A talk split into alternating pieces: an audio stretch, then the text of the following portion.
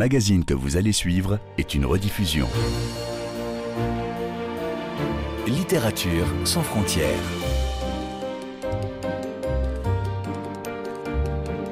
Catherine Fruchon-Toussaint. Apolline Verlon. Bonjour à toutes et à tous. Notre invité aujourd'hui dit qu'il invente sa vie tous les jours. Héritier des troubadours occitans, il a la poésie chevillée au corps.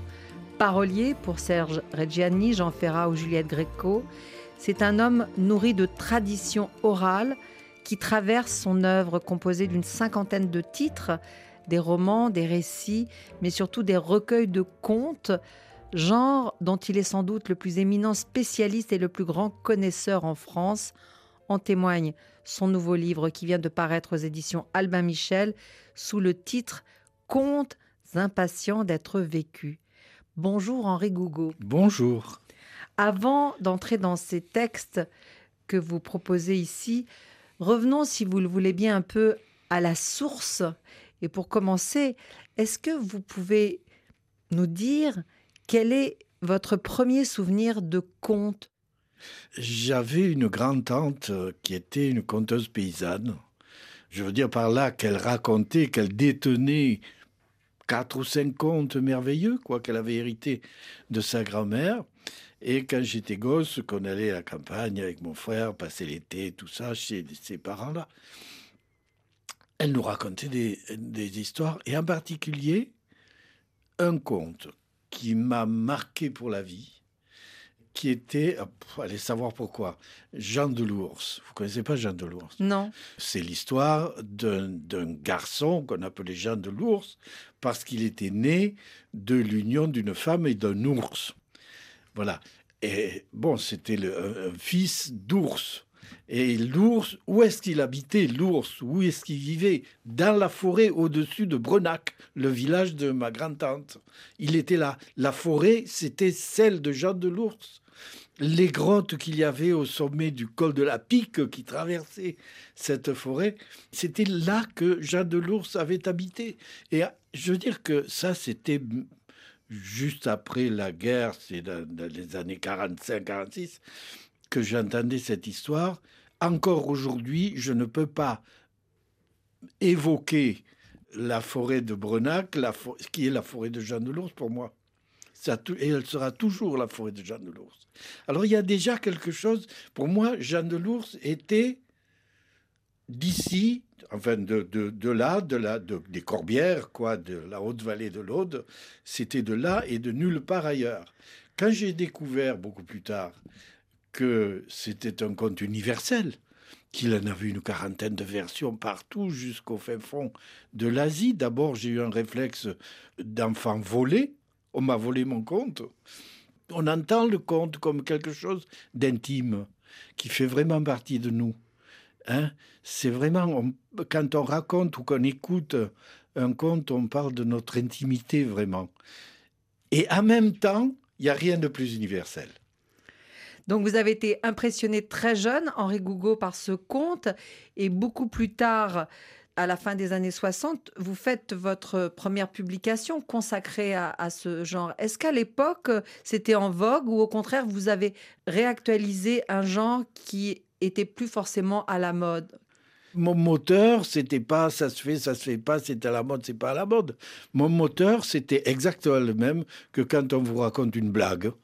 Euh, une petite histoire rigolote, que si elle vous a fait rire, la blague, vous avez envie de la raconter vous-même à d'autres. Eh bien, avec, avec les histoires, les contes que je racontais dans les émissions de Claude Villers, c'était la même chose. Moi, j'étais. Ce qui me faisait bouger, ce qui me faisait, ce qui m'allumait, c'était ça. Ah ouais, c'est une histoire formidable, je la raconte pour la partager. Et je me suis comme ça peu à peu aperçu que les contes, tout bêtement, tout bêtement universel, je veux dire, parce que vraiment, c'est la littérature des illettrés, les, les contes. Il n'y a rien de plus universel que les contes. Il n'y a que ça, que toute l'humanité partage.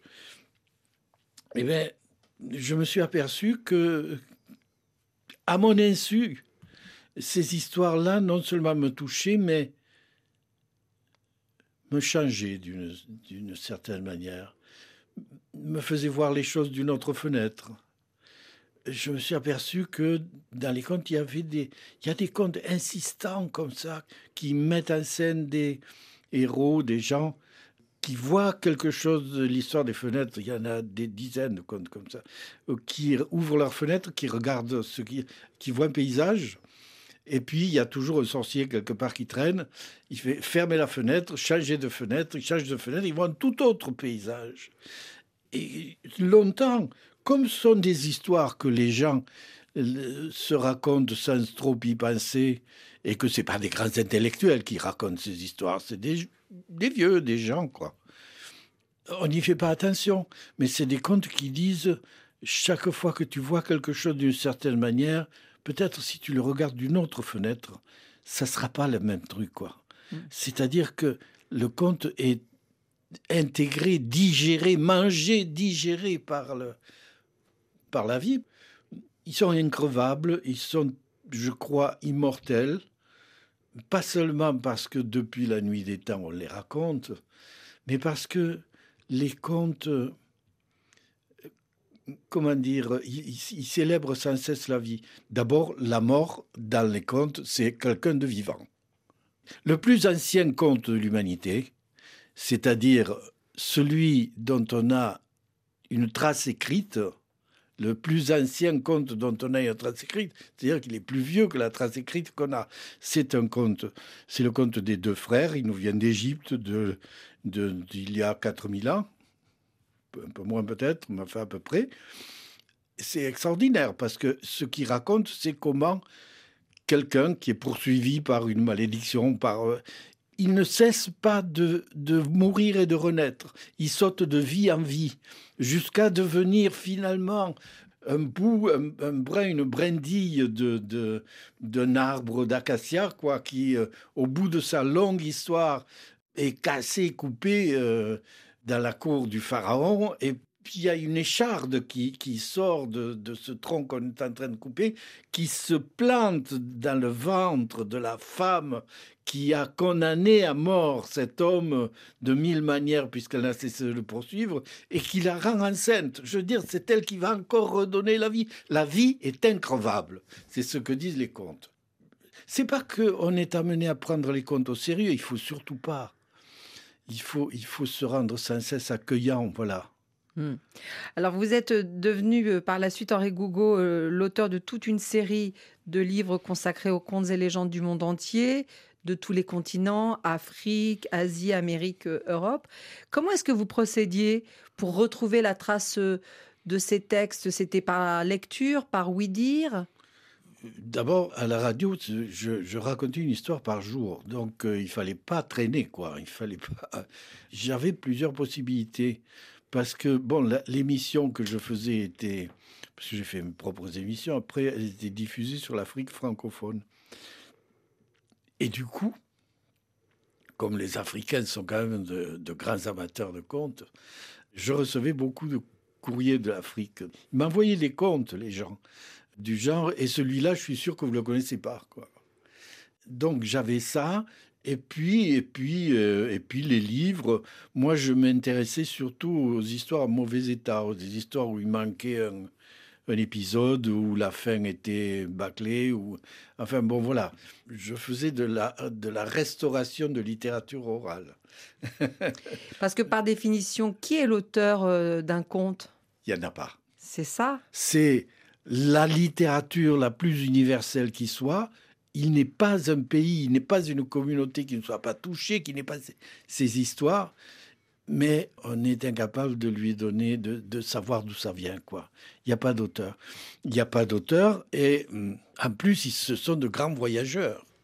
Ils sont de grands voyageurs. Si vous prenez par exemple Cendrillon, Cendrillon qui est né il y a euh, qui est né en Chine euh, vers le Xe siècle, ben, euh, Cendrillon a été raconté en Chine vers le et puis a, circulé, a traversé pendant que des, des, œuvres réputées immortelles se perdaient comme ça dans les déserts.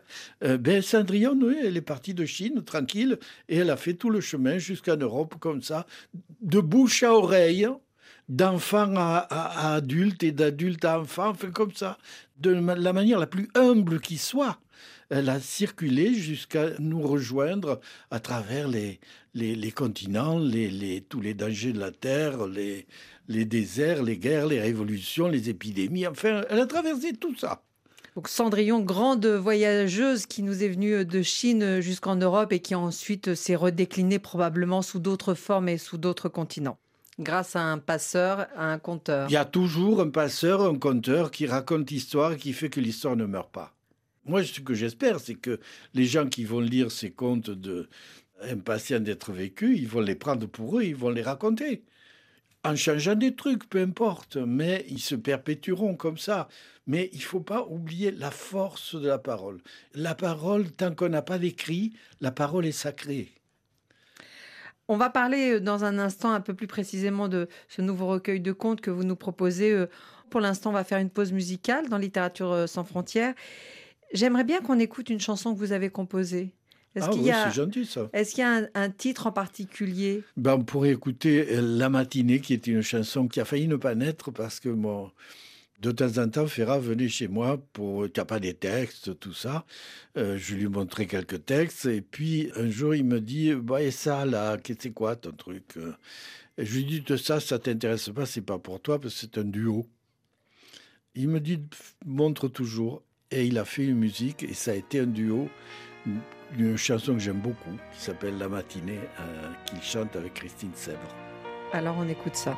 La matinée se lève, toi debout, il est temps.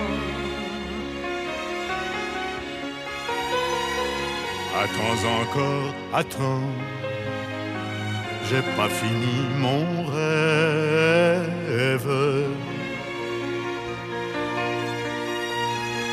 Soleil nous inonde, regarde-moi ce bleu.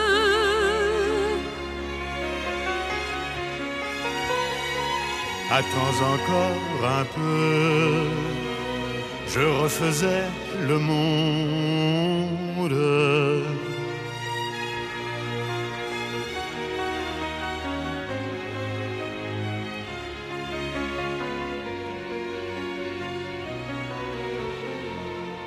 Lève-toi donc, respire, quel printemps nous avons.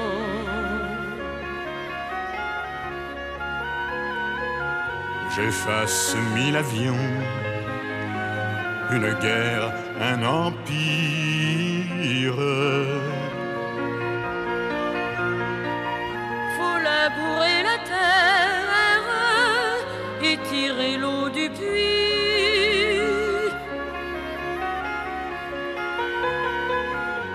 Changer la vie et puis abolir la misère.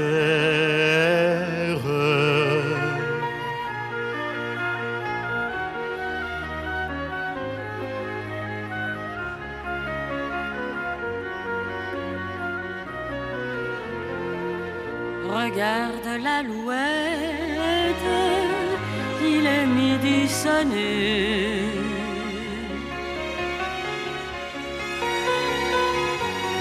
Monde abandonné, je le donne aux poètes.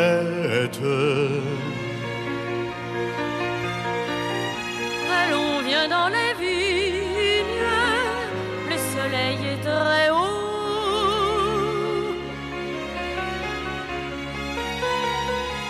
Le monde sera beau, je l'affirme, je signe le monde sera beau. Je l'affirme, je signe. Vous êtes bien à l'écoute de Littérature sans frontières sur RFI en compagnie aujourd'hui de l'auteur Henri Gougaud, poète, romancier et conteur, comme en témoigne son nouveau livre un recueil de plus de 80 textes paru aux éditions Albin Michel sous le titre Contes impatients d'être vécus. Alors je m'arrête sur ce titre. Qu'est-ce qu'il faut entendre par impatient d'être vécu Vous les avez écrits pour qu'ils se produisent dans la réalité? Oui, enfin, ça part d'une conviction que j'ai acquise peu à peu, et qui est que les contes sont des êtres vivants. Il y a des histoires dans toutes les sociétés qui racontent comment les contes sont nés et comment ils font. Voilà. Sur la cordillère des Andes, on raconte par exemple que les contes sont des, des oiseaux, des oiseaux assez transparents, mais ceux qui savent voir les voient et que leur truc, c'est qu'ils circulent, ils sont poussés par le vent, plus ou moins, ils se posent sur l'épaule de quelqu'un, et ce quelqu'un croit qu'il se souvient d'une histoire, mais c'est le conte qui est impatient d'être raconté parce que la nourriture du conte, le fait qu'il reste vivant, sa nourriture, c'est la parole des humains. Quoi. Voilà. Donc, il y a des contes partout qui demandent à être, à être racontés parce que c'est la condition de leur vie. Moi, j'ai eu des aventures avec les contes. Euh, bon. C'est-à-dire? Je sais pas, il y a des contes qui se sont, qui se sont imposés, qui sont venus me chercher, oui. Donc un oiseau qui s'était posé sur votre épaule. Ah, d'une certaine manière, oui. Alors, le premier texte de ce recueil euh, s'intitule La source des contes, dans lequel vous écrivez en effet que ce sont les femmes finalement qui ont été les premières dans l'histoire euh, du monde à raconter des histoires, à raconter des contes. Est-ce que ça, c'est vous qui le dites, Henri Gougo, ou c'est acquis comme euh, universel? En tout cas, si on écoute euh, les conteurs traditionnels et les conteuses traditionnelles, c'est les femmes qui détiennent le secret de la vie. C'est normal, c'est elles qui mettent la vie au monde. Mais comment les contes sont nés? J'imagine qu'ils sont nés dans une grotte préhistorique euh, où une femme euh, essayait de d'apaiser son enfant qui, qui, pleure, qui a froid, qui bon voilà, elle le berce dans ses bras et puis lui vient quelque chose, une mélopée, quelque chose pour le pour le calmer, pour l'endormir. Voilà la première chanson qui est née. Et lui dit quelques mots pour l'apaiser encore. Et voilà le premier conte qui est en train de naître parce que qu'est-ce qu'elle dit à son fils, à son enfant, la femme? Elle lui dit T'inquiète pas, euh, le jour va revenir. Euh, j'ai parlé avec le soleil, il m'a dit qu'il allait revenir et il faut pas s'inquiéter. Voilà, je crois que les femmes et en particulier les mères sont les premiers inventeurs de la poésie, et par poésie, j'entends la parole qui fait qu'on ne se suicide pas tout de suite, quoi. Alors, vous disiez tout à l'heure, Henri Gougo, les femmes qui savent. Eh ben, précisément, c'est le titre d'un des contes ici. Est-ce que vous auriez euh, la gentillesse de, de, de, nous le lire? C'est un, conte, c'est un conte qui vient d'Océanie, je crois. Alors. On vous écoute. Les femmes qui savent. Il était dit, jadis, autour des feux du soir, que les femmes des temps anciens savaient seules pousser le mal hors du corps douloureux des hommes. Comment leur fut donné ce pouvoir guérisseur? Ouvrez vos oreilles et vos yeux, que le savoir entre chez vous comme un oiseau par la fenêtre.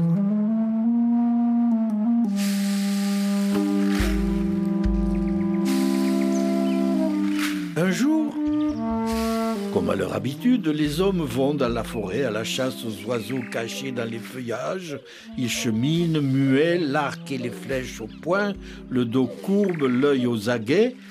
Au moindre bruissement dans l'ombre des grands arbres, leurs pieds restent un instant en l'air, leur tête vire à droite, à gauche, et voilà qu'une voix, une voix soudain les pétrifie. Un chant plaintif, mélancolique, monte d'une clairière au loin. Aucun être connu ne sait chanter ainsi, aucune bête, aucun vivant. Ils s'accroupissent, ils se regardent, ils rampent enfin, le nez dans les senteurs mouillées, jusqu'au dernier buisson avant les fleurs dans l'herbe.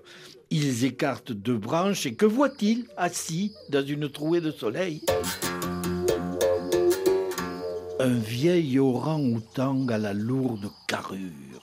Que chante-t-il La terre au ciel? Je suis né où la lune penche, je fus un roi puissant et beau, et maintenant mes jambes flanchent, je ne peux plus grimper aux branches, qui m'appelle là-haut, là-haut Les hommes en restent bouche bée, mais quel animal intelligent, se murmure-t-il, jubilant. Tuons-le, ses crocs et ses griffes feront de précieux talismans. Ils se dressent, tendent leur arc. Alors Laurent Autant se tait, lève la main et dit à voix lente d'aïeul. Homme, ne tuez pas mon savoir, mes secrets. Je dois, c'est la loi des mourants, les confier avant de me taire à jamais à celles qui, mieux que vos flèches, savent perpétuer la vie.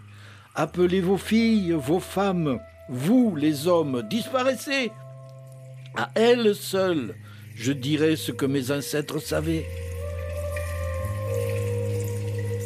Les chasseurs reculent, craintifs, puis ils s'enfuient d'ombre en soleil, alertent à grand bruit leurs compagnes au seuil des huttes villageoises. Elles abandonnent leurs travaux, elles accourent dans la clairière.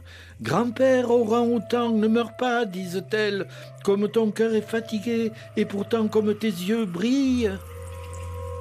Elles construisent autour de son corps une cabane de feuillage.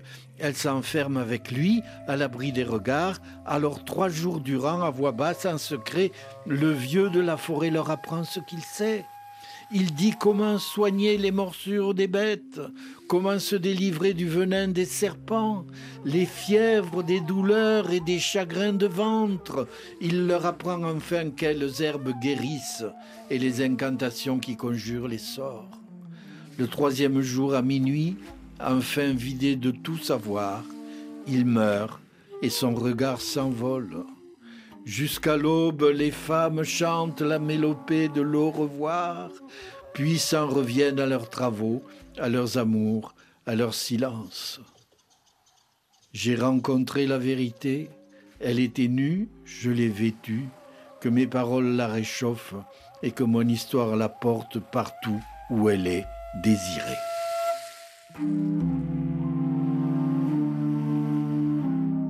Merci infiniment, Rigogo, pour cette si belle lecture. Et ce conte, il vient d'où? Qui l'a écrit? Le dernier, je peux vous dire, le dernier qu'il a écrit. C'est vous. Ouais.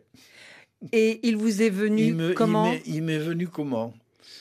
Ben, le problème, c'est que je ne me souviens pas. Il a dû me venir d'un livre, je ne sais plus lequel, mais d'un livre d'ethnologie, parce que j'ai beaucoup euh, fréquenté les ethnologues, ben, forcément. Les ethnologues, ils, ils sont précieux pour les, pour les conteurs, parce que eux, ils récoltent ce qu'il y a sur le terrain, et mais ils le récoltent euh, scientifiquement. Et, et moi, j'essaie de rendre ces, ces histoires-là proches des gens, quoi.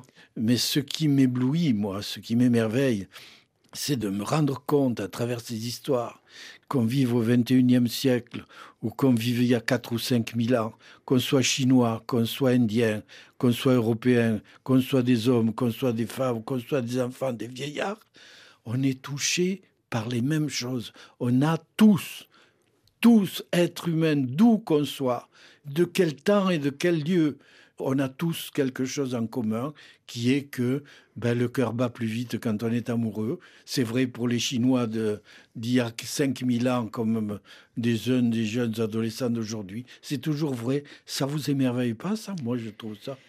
Si, ce qui m'émerveille aussi, c'est que ici, c'est la réconciliation aussi de toutes les religions. Oui, bien Qu'on soit musulman, chrétien, euh, juif ou qu'on soit bouddhiste. Oui, oui, oui. oui. Voilà. Ce qui est marrant aussi, c'est que il y a des comptes communs aux trois religions monothéistes, c'est-à-dire aux, aux juifs, aux chrétiens et aux musulmans. Ils ont beaucoup d'histoires en commun. Tellement de Ils choses sont- à se Ils dire. sont beaucoup plus proches que ceux qui croient. Ouais. Tellement de choses en partage. Alors cette diversité, ce qui m'a frappé aussi, Henri Gougo, c'est qu'on la retrouve dans votre écriture. Parfois c'est très académique. De temps en temps, on a Il était une fois, mais ça reste vraiment à la marge. C'est pas du tout une règle du conte que vous appliquez. Et puis parfois c'est très libre, c'est très parlé, euh, c'est très ironique. euh. Oui, oui. Pour moi, l'important, c'est de leur redonner vie. Ils sont impatients d'être vivants d'abord, avant d'être impatients d'être vécus. D'être vivant aussi pour euh, le jeune auditoire, par exemple, à qui on s'adresse? Oui, Parce que maintenant, on là- raconte plus les, les histoires de la même façon, peut-être. je me suis toujours euh, insurgé contre le, le fait de réduire li- les contes à une littérature enfantine. Les contes ne sont pas forcément pour les enfants. Enfin, ils non, ils ne sont pas forcément pour les enfants. C'est comme si vous disiez que euh, les cerises ou les pommes sont des fruits pour les enfants parce qu'ils peuvent en manger. Mais les vieux aussi, ils peuvent, et ça les nourrit aussi, je veux dire. Je veux dire, c'est une littérature universelle qui est pour tous les âges. Et curieusement, miraculeusement peut-être, ils disent à chaque âge ce que chaque âge doit et peut comprendre. Et à chaque âge, ce qu'on a envie ou besoin d'entendre? Oui, oui, bien sûr. Il y a beaucoup de contes qui parlent de la mort. Ben, c'est des contes pour les vieux, on peut se dire. Je, je crois que les, les, les contes, ils surgissent comme ça quand on a besoin d'eux. En tout cas, il y a beaucoup d'humour aussi. Ça, c'est important. Ah oui, oui. Un conteur, c'est un peu un saltimbanque aussi. Il faut qu'il garde son public. Il ne faut pas que les gens se tirent avant la fin de l'histoire. Vous animez des ateliers d'écriture, c'est ça? Oui, de, de, de contes. Il y, a il y a de plus en plus de conteurs, vous savez. Professionnels et semi-professionnels, on en compte à peu près 20 à 25 000 en France. Et ce sont des gens qui font un travail magnifique. Merci de me donner l'occasion de le dire. Ce sont des gens, des femmes surtout, qui vont raconter là où personne ne va, dans les prisons, dans les hôpitaux, auprès des enfants malades, dans les quartiers dits difficiles, partout où dans ces lieux où personne ne veut aller. Il y a des femmes, j'en connais parce que il y en a plusieurs qui travaillent avec moi, qui font partie de l'atelier. Elles font un boulot admirable, quoi, je trouve. Admirable et à l'image des contes même qui ne font pas parler d'eux. On ne parle pas d'eux, ils ne sont pas médiatiques, ils ne sont pas médiatisés, rien, mais ils font leur boulot. Il y a chemin. quelques comme ça des conteuses qui ne se montrent pas, qui font pas, mais qui font leur boulot, qui vont parler à des gens dans les mouroirs du troisième âge là, euh, à des gens qu'on a déjà jetés quoi. Donc, il y a de plus en plus besoin de contes aujourd'hui. Mais oui, bien sûr. Parce que le monde est anxiogène. Mais oui, bien sûr. Oui, parce que le- les contes répondent aux questions qu'on se pose. Ils ont leurs réponses. Ils ont des réponses inexprimables. On ne peut pas expliquer. Simplement, quand on a partagé une histoire, quand on s'est raconté une histoire, on sent qu'il y a quelque chose qui est passé entre nous. Quelque chose de l'ordre d'un état amoureux. Voilà, je ne dis pas que on- voilà, ça change pas la vie, mais ça change un quart d'heure, une demi-heure de la vie. Si on se raconte une histoire, on peut plus se battre après. Je vous propose de rester sur cette magnifique phrase, Henri Gogo. en effet, à, à l'image de, de- du, du merveilleux et de la modestie du conte, Mm. c'est ce, ce paradoxe incroyable Oui. et ce, ce bonheur que ça peut nous procurer, ou en tout cas une forme de consolation, une forme de, de paix Oui. entre deux catastrophes. Mm. Merci euh, infiniment d'être venu nous en parler. Merci à vous. Je rappelle le titre de ce nouveau recueil, Contes impatients d'être vécus. Un livre qui apparaît aux éditions Albin Michel. Merci encore, Henri Merci à vous.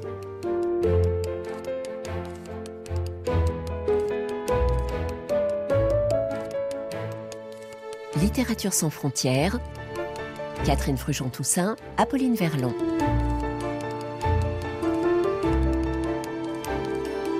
Le podcast de Littérature sans frontières à réécouter sans limite sur RFI.fr ou sur l'application RFI Pure Radio.